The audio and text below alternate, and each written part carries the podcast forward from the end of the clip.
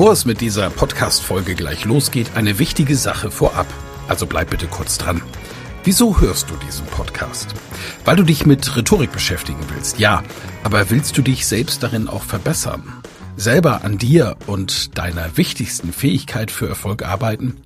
Das Anhören meines Podcasts wird dich dabei unterstützen und auch gleich wartet wieder eine spannende Folge auf dich. Aber ehrlich, wirklich voranbringen wird dich meine Empfehlung an dich jetzt. Das kostenfreie Live-Rhetorik-Training mit mir, Michael Ehlers, Rhetoriktrainer. Darin erfährst du, wie du Redeangst besiegen kannst, was du tun kannst, um andere Menschen zu überzeugen, welche Tricks die Profis nutzen, um in allen Situationen Sicherheit auszustrahlen, mit welcher innovativen Methode du über dieses Training hinaus am Ball bleiben und deine Rhetorik in der Praxis trainieren kannst. Sei also dabei. Pausiere gerne die Folge und gehe auf www.rhetorikheld.de. Diese Website findest du auch in den Show Notes.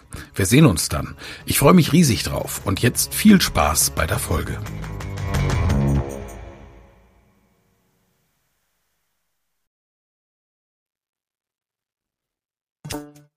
Elas Rhetorik Podcast. Wer etwas zu sagen hat, sollte reden können.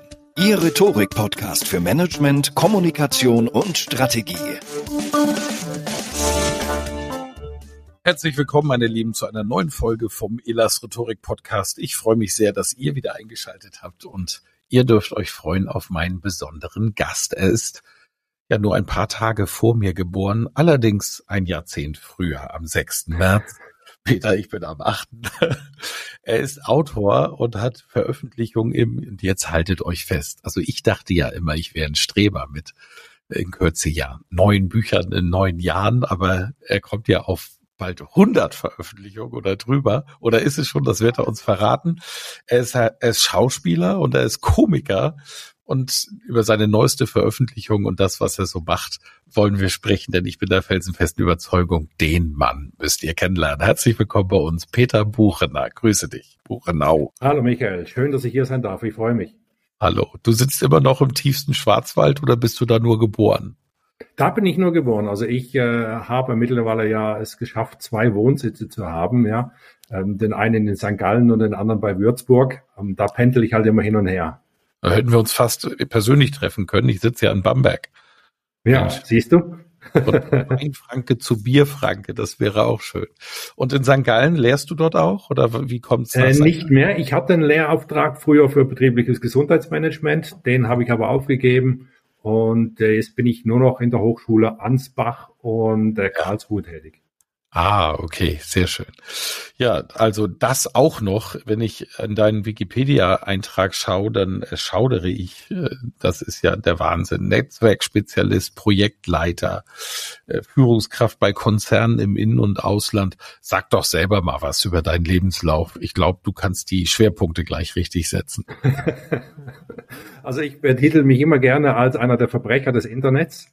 ähm, Du warst weil, das ja, ich war das richtig, weil, weil nach meinem Studium, äh, also, nicht Studium, äh, heute sagt man Studium, früher war es einfach der Elektrotechniker, den du gemacht hast, ja, mhm. ähm, hat man damals alles vom Markt weggeklaut, wo einfach irgendwo Strom und Kabel schreiben konnte. Und so ging es auch mir.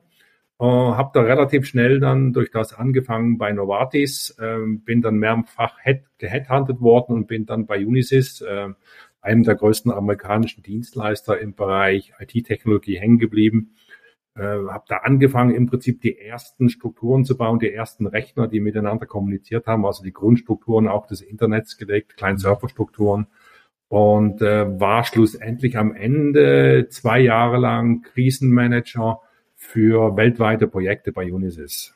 Mhm. Und äh, das, das habe ich gemacht bis 42, 43. Ähm, dann braucht man ja immer irgendwie so einen Kick, wenn man sagt, man ist in so einer Mühle drin, dass man rauskommt. Mhm. Und äh, der Kick war damals in meinem Standpunkt, dass ich eben meinem Chef mehr oder weniger beim, beim Arbeitsplatz oder auf dem Arbeitsplatz habe sterben sehen, äh, aufgrund von Überarbeitung. Und dann habe ich mir gesagt, Mensch, das muss mir nicht passieren. Und äh, bin dann mit 42 ausgestiegen. Wahnsinn. Und dann? Ja, erstmal, äh, wie gesagt, wenn du die Entscheidung triffst von heute auf morgen, bricht ja die Welt zusammen, nicht für dich, aber für dein ganzes Umfeld, ja. Also Familie, äh, Eltern haben gesagt, wie kannst du so einen Job aufgeben und so weiter und so fort. Also der soziale Druck war eigentlich wesentlich größer wie der, wie der eigene Druck. Ähm, habe mich dann fünf, sechs Jahre als Interim-Manager durchgeschlagen, weil ich hatte aufgrund dessen natürlich hervorragende Kontakte in die Wirtschaft, äh, ich war lang bei der Telekom als Interim Manager. Ich war bei Fujitsu Siemens, habe zwischen Siemens und Nokia die Fusion geleitet damals. Also das waren so Jobs, die ich dann äh, so nebenher dann gemacht habe, bis ich dann mich mit ja grob 53, 54 äh, definitiv dafür entschieden habe, nur noch die Bühne zu machen. Mhm. Und die Bühne heißt nur Comedy? Nein. Nein, nein, nein, äh, Comedy ist ein Bereich. Mein großer Punkt ist ja Sichtbarkeit. Ja, mhm. also äh, alles, was um das Thema Sichtbarkeit als Mensch geht, äh, ist, ist mein Hauptthema. Das unterrichte ich auch noch. Ähm, da habe ich meine Schulungen, meine Lehrgänge, meine Vorträge, mhm. wenn es immer um die persönliche Sichtbarkeit geht, weil du als Mensch bist ja auch ein Produkt und das vergessen aber leider viele. Ja, als sich selbst ja. auch dann in die Sichtbarkeit zu bringen. Und äh, ich tue das natürlich untermalen durch, durch zwei Schwerpunkte. Der eine Schwerpunkt ist die Bühnenpräsenz auch als Komiker. Ja, wenn du, ich sag mal, ähm, in Nicht-Corona-Zeiten 200 Mal pro Jahr auf der Bühne stehst, dann hast du eine Sichtbarkeit. Mhm. Und ähm, dann natürlich auch meine vielen Bücher, auch das ist Sichtbarkeit. Also das sind, das, was ich predige, das lebe ich auch live. Das kann man wohl sagen, ja. Gefällt mir sehr gut. Wusstest mhm. du, dass es mich auch zweimal gibt? Vom Namen her, ja. Ja, der Hein, hein Hansen, ne? Ich habe ja vor äh, zwölf Jahren auch eine Bühnenfigur geschaffen, ein Hamburger Fischverkäufer. Okay. ja, genau, ja, ich mag genau. Der hat sogar mal einen Top-Bestseller geschrieben, der Hein. Da haben mich auch viele gefragt, du bist ja echt bekloppt, jetzt machst du noch eine zweite Identität. Ist ja schwer genug, die eine aufzubauen, aber ich bin ganz glücklich drüber, weil der eine darf ja alles machen. Ist das auch der Grund, warum du dich so wohlfühlst in der Comedy? Weil wenn ich als Hein Hansen auf der Bühne stehe, ich darf die Leute beleidigen, die lachen dann. Du kannst ja wirklich alles machen. Ne? Ja, ja. Und ich meine, ich, ich, ich habe mich zwar immer gefragt in der Situation, ich wollte nie politisches Kabarett oder politisches Comedy machen, ja, ja. aber in der heutigen Situation kommst du gar nicht mehr drum rum. Nee, das stimmt. da muss man mal einen raushauen zur aktuellen Lage. Ne? Richtig, richtig. Und als Com ein Comedian darf auch provozieren. Er muss, er muss provozieren. Ja, das ist genau das Thema. Weil ich sehe gerade den Comedian ist, das ist der Hofnarr des Mittelalters. Ja, ja. Äh, das ist der, der die schlechten Nachrichten überbringen darf, ohne dass er den Kopf verliert. Ja. Ja, das ist so. Und das ist so nötig. Du, ich, ja. Wir wollen zwar mehr von dir als von mir reden, aber weil es gerade passt. Ich war gestern auf einer Veranstaltung. Ich sage jetzt echt nicht wer, es, aber es war in den Alpen im deutschen Teil noch. Und ich habe mir den ganzen Tag die Vorträge angehört, weil ich in der Nacht angereist bin und ich war dann der Abschlussspeaker, der Keynote-Speaker. Und äh, also ich wurde von Sekunde zu Sekunde depressiver und das ging runter mit der Stimmung. Jeder hat nur noch gesagt, wie die Lage ist und wie schlimm es noch wird. Und der nächste hat bestätigt, ja. dass der Vorredner recht hat und es wurde noch schlimmer. Und am Schluss war ich echt, habe ich musste ich entscheiden, gehe ich jetzt auf die Bühne oder nehme ich mir einen Strick? Und obwohl ich als Michael Ehlers da war, habe ich einfach entschieden, die kriegen jetzt voll auf die Fresse.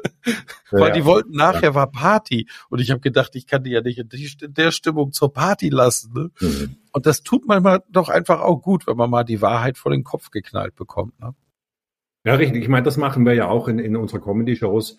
Ähm, wir haben immer ein, ich sag mal, ein, ein lustiges Party-ähnliches Ende angebaut, ja, mhm. dass die Leute mit einem positiven Gefühl rausgehen, mit einem Partygefühl ja. rausgehen, wenn sie sagen, Mensch, das war super, ja, auch wenn das Thema ernst ist, was wir präsentieren, ähm, ich sage mal, die letzten drei, vier, fünf Minuten, ähm, da, da kommt dann halt äh, Musik wird gesungen, er gehört zu mir oder ich will keine Schokolade oder sonst irgendetwas, ja, äh, wo man die Leute nochmal so richtig hochpushen.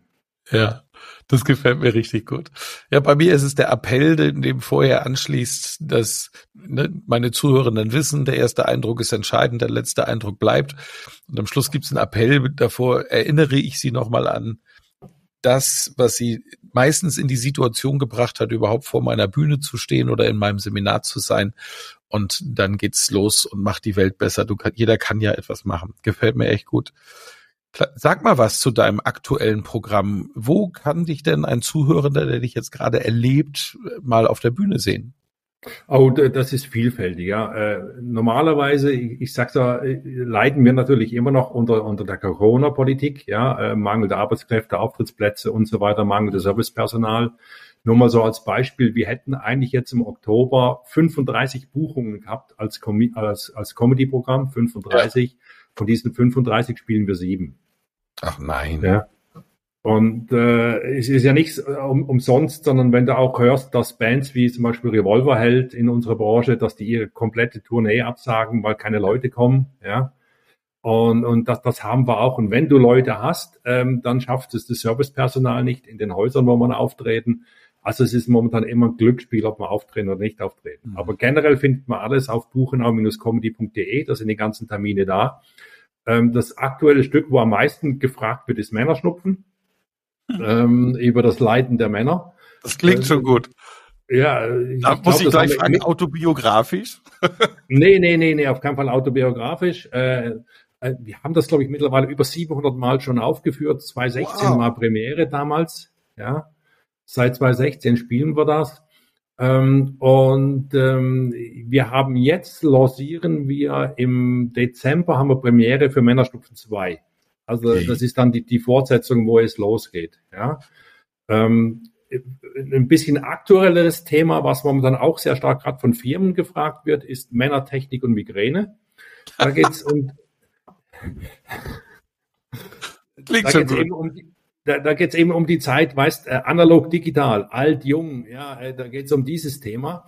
Ähm, und, und, und da spiele ich so einen total versnobten Nerd, äh, der wo dementsprechend vom Handy nicht mal loskommt und meine Frau ist komplett analog. Ja. ja. Und dass da natürlich äh, dementsprechend, äh, ich sag mal, Probleme oder Schwierigkeiten vorherzusehen sind, ist klar. Ja. Das ist klar. Stark. Also äh, klingt gut. Und liebe Zuhörenden, ihr findet den Link natürlich und alle weiteren Links, die hier jetzt genannt werden, wie selbstverständlich in den Show Notes, sodass ihr direkt reinklicken könnt. Und wenn ihr beim Autofahren seid, gerade, ich weiß ja, dass viele den Podcast im Auto hören, äh, dann einfach bitte rechts ranfahren und die beim Joggen einfach später, was mich immer noch total fasziniert. Es gibt echt Leute, Peter, die hören beim Joggen an. Das verstehe ich nicht. Also das Anhören schon, aber das Joggen nicht. Schön, ich finde das, das großartig. Dem Clown hört man lieber zu als dem Propheten, heißt es in der Rhetorik. Und äh, ja, ja, ja. Und ich glaube, du hast vorher einen, wirklich einen Punkt gesagt, ja, weil wir spiegeln ja die Gesellschaft auf der Bühne. Das heißt, äh, wenn, wenn irgendwelche Probleme da sind, ja, dann, dann spiegeln wir das rüber und äh, präsentieren das dann halt äh, theaterlike in wesentlich größerer Form zurück. Also die Bühne macht aus einer, wirklich aus einer Mücke einen Elefanten. Und ähm, das ist dann auch wirklich Comedy, das ist äh, Komödie, das ist Kabarett, wenn du aus einem, einem Nichts irgendetwas Großes machst. Ja. Ja, klasse. Du hast jetzt über 100 Veröffentlichungen. Was mich völlig fasziniert, ist deine Chefsache-Reihe. Also da scrollt man ja schon bei Wikipedia wirklich ewig. Chefsache Betriebskita, Prävention 1, Prävention 2, Leisure Sickness, Gesundheit, Frauen, Social Media Marketing, Männer, Best of 2014, Weiterbildung, Nachhaltigkeit, Frauenquote, Vertriebseffizienz, Diversity Management. Liebe Zuhörenden, jedes ist für sich ein Buch. Frauen 2, das würde ich dann kaufen. Intrinsische Motivation, integrales Business mit Indien. Ich werde verrückt. Gesundheit, zweite Auflage. Erfolg, Menschlichkeit, Intuition, präsentielle Führung, Fachkräftesicherung, Digitalisierung 4.0, Veränderung, Interimsmanagement, Arbeitsrecht, Assistenzmanagement 4.0, Zukunftssichtbarkeit. Totaler Wahnsinn. Wie bist du denn zu dieser Serie gekommen und wie schaffst du es, denn das ist ja nur ein Teil. Das gibt noch die Anti-Stress-Reihe und die Löwenliga-Reihe und 200.000 gefühlte weitere Werke. Ähm, wie, wie schaffst du es so stark zu publizieren? Ja, wie, wie gesagt, das ist, ähm, wenn du halt viel auch wie ich auf Tour bist, unterwegs bist, äh, hast du ja immer viel Zeit zu schreiben. Ja, du hast mhm. das Programm steht ja irgendwann und ähm, du, du spielst am Abend, ich sag mal, äh, mit Aufbau mit allem von, von 18 Uhr bis 23 Uhr, dann trinkst noch ein Bierchen, dann gehst ins Bett, ja. Ähm, am nächsten Morgen fährst du dann weiter und dann hast du vier, fünf Stunden Zeit bis zum nächsten Auftritt. Und, und das ist die Zeit, wo du eigentlich wunderbar schreiben kannst. Und, und so nutze ich das eben auch. Und äh, ich bin eigentlich wie die, wie die, ja, ich sage mal, wie die Jungfrau zum Kind gekommen zu dieser Chefsache-Serie. ähm, weil damals, ich glaube, das war 2006 oder 2007, wo ich damit begonnen habe, ähm, hatte ich noch äh, diesen, diesen, diesen Fall aufzuarbeiten, was ich vorher gesagt habe von meinem Chef, wo gestorben ist. Und habe mhm. gesagt, wir müssen eigentlich ähm, Gesundheitsmanagement als festen Bestandteil äh, in, als Erfolgsfaktor definieren. Also nicht nur Umsatz, Rendite, Vertriebszahlen und so weiter und so fort, sondern auch diesen Faktor Mensch, Gesundheitsmanagement. Mhm. Ähm, Springer ist sofort darauf angesprungen, hat gesagt, das machen wir. Wir, wir, wir bringen das Buch Chefsache äh, Gesundheit dann raus. Und irgend, irgendjemand hat mal mir gesagt, äh, du musst, wenn du ein Projekt angehst, immer in Verwertungsketten denken. Ja. Und ähm, dann habe ich mir gesagt, ja Mensch, Chefsache, ein toller Titel, kommt gut an ähm, und, und da kam Prävention hinterher. Und, und das hat sich dann irgendwie, war das ein Selbstläufer, der Springer gesagt hat, okay, Buchenauer, mit dir machen wir künftig nur noch Chefsache, guck, dass du uns Titel dran bringst. Ja. Und ähm, so siehst du es ja auch, dass zwar viele dieser Titel äh, vielleicht meine Namen tragen, aber viele Fremdfaktoren sind noch drin. Wir, also Mühlenhof zum Beispiel oder Gasche und so weiter und so fort. Ja, namhafte Coaches und, und Berater. Äh, oder jetzt das letzte Buch, äh, das hat die DDIM mehr oder weniger geschrieben, äh, strategisches Vertriebsmanagement. Und ähm, ich, ich bildet also die Brücke zwischen Fachexpertise und Springer Verlag und managt das, was dazwischen drin ist. Mhm. Das gefällt mir gut. Und da, zu deinen Experten und Expertinnen kommst du wie? Die dir helfen? Netzwerk. Das ist ähm, wie bei dir, wenn du so lange im Business drin bist, dann kennst du Gott und die Welt, ja. Und es kommt halt irgendwann wieder mal Springer auf mich zu, zum Beispiel eine kleine Idee. Ähm, äh, wir, wir müssten mal was über Beirat machen, sage ich mal jetzt, ja, also Beiräte, Aufsichtsräte, was wir ja noch nicht drin haben. Ja. Ähm, dann habe ich ein bisschen rumtelefoniert und eins der nächsten äh, Bücher wird sein Chefsache Beirat. Einwandfrei. Ein Buch, was ich sehr beeindruckend finde, ist das Buch Mach, was dein Herz dir sagt, im Metropolitan Verlag. Ja. Ebe deine Persönlichkeit und hinterlasse Spuren. Hat das was autobiografisches? Ja, sehr viel. Also ich würde sagen, da sind 70 bis 80 Prozent Autobiografie drin von, von meiner Geschichte. Ja. Mhm. Ähm, und es ist ein, ein, wirklich ein Buch, was ja bei mir dann auch angefangen hat, weil ich, ich sage auch immer, tue das, was du kannst und nicht das, was du gelernt hast. Und ich habe Elektrotechnik gelernt. Ja, das mhm. war aber auf, auf, ich sag mal, auf Drängen meiner Eltern auch damals, weil wenn du im Schwarzwald geboren bist, hast du nicht viel Möglichkeiten. Äh, mhm. Du wirst Busfahrer, gehst ins lokale Handwerk, ja, oder gehst in Tourismus. Mehr hast du nicht im Schwarzwald. Und, und das war mir einfach, und das war mir einfach zu wenig. Ja? Und äh, kannst du noch bauen. Ja, und, und, und so wollte ich schon als Kind immer Autor und, und, und äh, Bühnendarsteller werden. Und dann hörst du halt, Junge, mach was Anständiges, ja, äh, damit kannst kein Geld verdienen. Und so habe ich dann halt Elektrotechnik gelernt, weil das für mich dann das nächste war zum Beispiel. Und ähm, habe das auch sehr gut gemacht in meinem Job.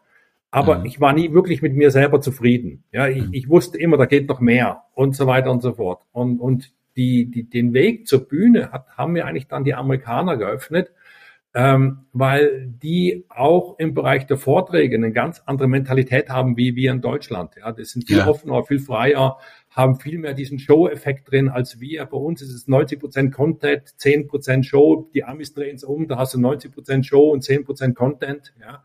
Deshalb mhm. können die auch so viel verkaufen, weil es dann um den Show-Effekt geht. Und ähm, da habe ich sehr viel halt Vorträge gehalten in, in Amerika drüben, aber schwerpunktmäßig immer Show, Activity, Entertainment, ja. Und du hast vielleicht nur ein oder zwei Kernsätze drin gehabt, die du transportiert hast. Ja. Und dann habe ich wieder gemerkt, Mensch, eigentlich hast du die Bühne nie verlassen, ja, sondern du warst nur drauf, warst in einem anderen Segment. Und, und so bin ich dann wieder zurück zur Bühne. Und ähm, da braucht es natürlich auch ein bisschen äh, Zufall, weil wir waren in einer ähm, Schnapsrunde zusammengesessen damals ähm, und haben uns lustig gemacht über das Buch Damen mit Charme. Ja. Wir haben überlegt, wie, wie, wie kann man über ein Organ, das tropft, einen Bestseller schreiben, ja. Und im, im, im Rahmen dieser, dieser, dieser Geschichte haben wir gesagt, wenn die das kann, dann können wir das auch. Und haben uns überlegt, welche Organe tropfen noch beim Mann. Da fielen uns zwei weitere ein. Ja. Ähm, äh, über das untere wollte Springer nicht schreiben. Und so sind wir dann bei der Nase hängen geblieben. Und so ist Männerschnupfen entstanden, als, als Buch erstmal. Fantastisch. das Buch war kaum am Markt draußen, dann hatten wir einen Anruf von einer Münchner Regisseurin, die gesagt hat, sie möchte ein Theaterstück draus machen und so ist es dann geboren worden. Ja. ja. Großartig, fantastisch und ein sehr logischer Ablauf. Ne? Ich, mir, mir ist noch ein, eine Aussage von dir aufgefallen. First never follows, der erste folgt nie. Was meinst du damit? Ja, das ist ein, ist ein Werbespruch, der, ich glaube, 2018 mit dem Adidas um sich geworfen hat. Adidas hat diesen präsentiert, ja, um Nike da auch eins auszuwischen. Und ähm, von dieser Seite, First Never Follows meinst, wenn du vorne wegläufst, ja, äh, setzt du deine eigenen Spuren. Ja, und, und andere müssen dir folgen, nicht umgekehrt. Und das leite ich auch so wunderbar in diesem Buch ein, indem ich eine Skitour äh, präsentiere, wie ich einen Aufstieg auf den Weltstrubel mache.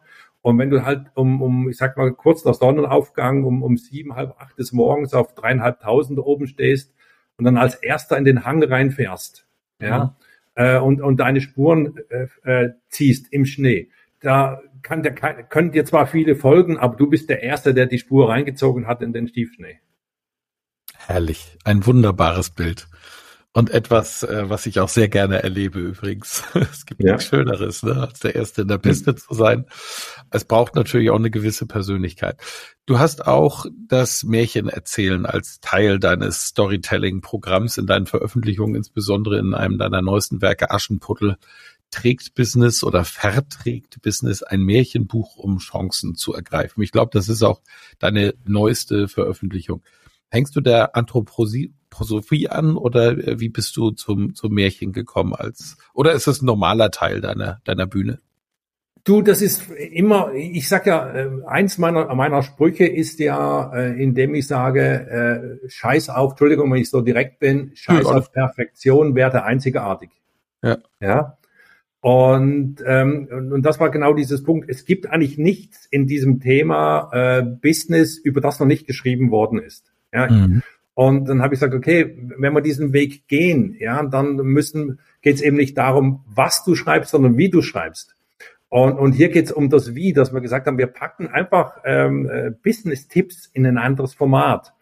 Und, und so zum Beispiel ist auch die Löwenliga. Die Löwenliga ist, ist ähm, in diesem Zusammenhang auch nichts anderes als praktische Management-Tipps, ähm, aber halt als Fabel verpackt. Ja. Äh, und, und, und wir haben einfach gesagt, wir, wir müssen einfach was anderes machen, als es das am Markt gibt, weil du brauchst nicht das 25. Buch über Zeitmanagement, ja, oder das 26. dann hinten dran, sondern wenn du eins schreibst, dann schreiben was anderes. Und das war die Grundidee, eben hier äh, andere Formate zu wählen. Und also kein anthroposophischer Hintergrund, das, die sind ja auch sehr dem Märchen ja. verbunden, wir wissen Peter Steiner. Und äh, das geht dann ja hin bis zur Entwicklung der eigenen Schule. Äh, erzähl mal was zu dem Buch mit Aschenputtel. Was ist die Hauptbotschaft deines Buches? Ja, ein, Buch muss ja auch immer wieder Spuren hinterlassen, ja. Und ähm, ein weiterer Punkt, warum wir natürlich auch dieses Buch oder es war auch zum Beispiel Aschenputtel auch genommen haben, ist ein Buch, ist immer auch eine Form von Sichtbarkeit. Ja. Und zwar eine qualifizierte Sichtbarkeit, wenn es ein gutes Buch ist. Ja. Ähm, es ist aber auch für viele immer ein Vertriebsvorteil, gerade diese Ratgeberbücher oder diese Sachbücher in dem Umfeld, weil dein Mitbewerber in Anführungszeichen legt vielleicht einen sechsseitigen, achtseitigen oder zehnseitigen Hochglanzflyer hin und du präsentierst zu dem genau den gleichen Thema in einem Buch. Das heißt, du hast automatisch einen Wettbewerbsvorteil durch dein Buch. Ja? Mhm. Du zeigst mit dem Buch Expertise.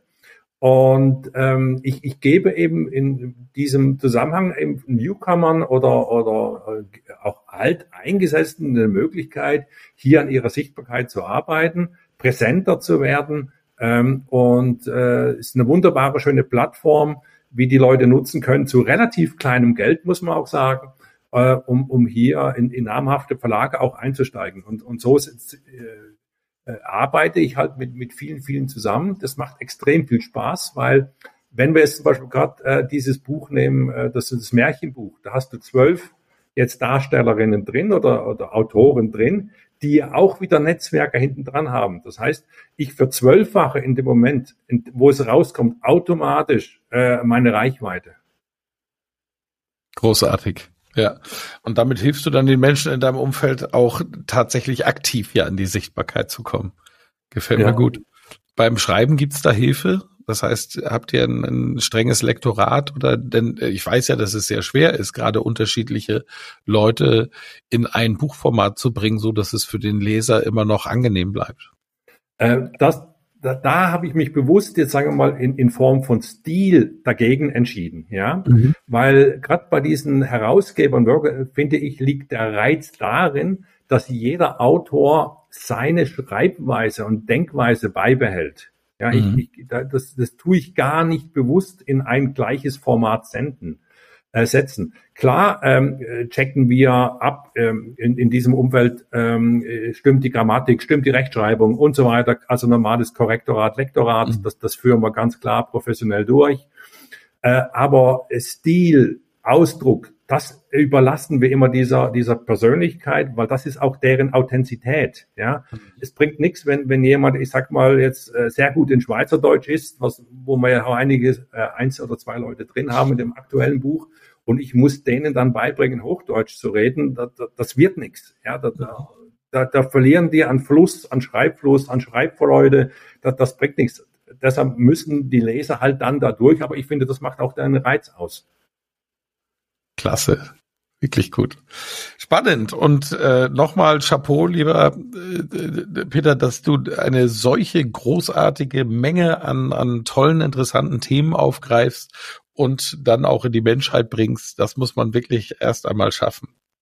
Ja, das kann man auch hier sagen, wenn, wenn halt irgendjemand von, von den Zuhörern hier eine Idee hat und sagt, Mensch, guck mal, das ist doch ein absolut tolles Thema für Chefsache, ja. ja. Ähm, das, das muss der Chef auf alle Fälle wissen. Ja. Äh, gerne an, an mich wenden. Das Gleiche ist auch, wenn einer sagt, Mensch, ich habe hier ein bestimmten Thema, diese Berufsgruppe ist dementsprechend äh, stressgefährdet, an mich wenden und dann schauen wir, was wir machen können, ob wir daraus nicht ein eigenes Buch machen. Klasse, finde ich gut. Also ihr seht natürlich Peter, ihr habt ihn jetzt ein Stück weit kennenlernen können, in den entsprechenden Shownotes verlinkt. Ich habe äh, sowohl das äh, Buch Mach, was dein Herz dir sagt vom Metropolitan Verlag mit reingelegt. Ich habe das aktuelle Buch mit Aschenputtel Vertrieb Business mit reingelegt und Buchenau Comedy, damit ihr sein Comedy-Programm, über das wir gesprochen haben, auch seht, genauso wie den Wikipedia-Beitrag. Dann seht ihr nämlich die anderen Serien, über die wir jetzt heute gar keine Zeit hatten, auch noch und könnt mal einen Blick drauf werfen. Ich freue mich wie immer, wenn ihr eine ordentliche Rückmeldung gibt und sagt, wie hat euch diese Folge gefallen? Und wenn ihr auch sonst Fragen habt und weitere Ideen, immer ran Ihr weißt, ich höre dazu. Lieber Peter, an dich herzlichen Dank, dass du dir diese halbe Stunde heute für uns genommen hast, Gerne. dich vorgestellt hast und ich freue mich auf alles weitere, was noch kommt und hoffe, dass wir uns bald mal im realen Leben treffen. Vielleicht und gerne auch auf ein Bierchen. Du, schade, Bamberg haben wir leider nicht mehr im Programm, aber vielleicht, wenn ich wieder mal in Bamberg bin, dann lade ich dich ein. Gerne. Franken ist groß, das kann auch Würzburg. oder Nürnberg sein. Immer gut. Ne? Ich danke dir von Herzen. Alles Gute und liebe Zuhörenden, bis bald.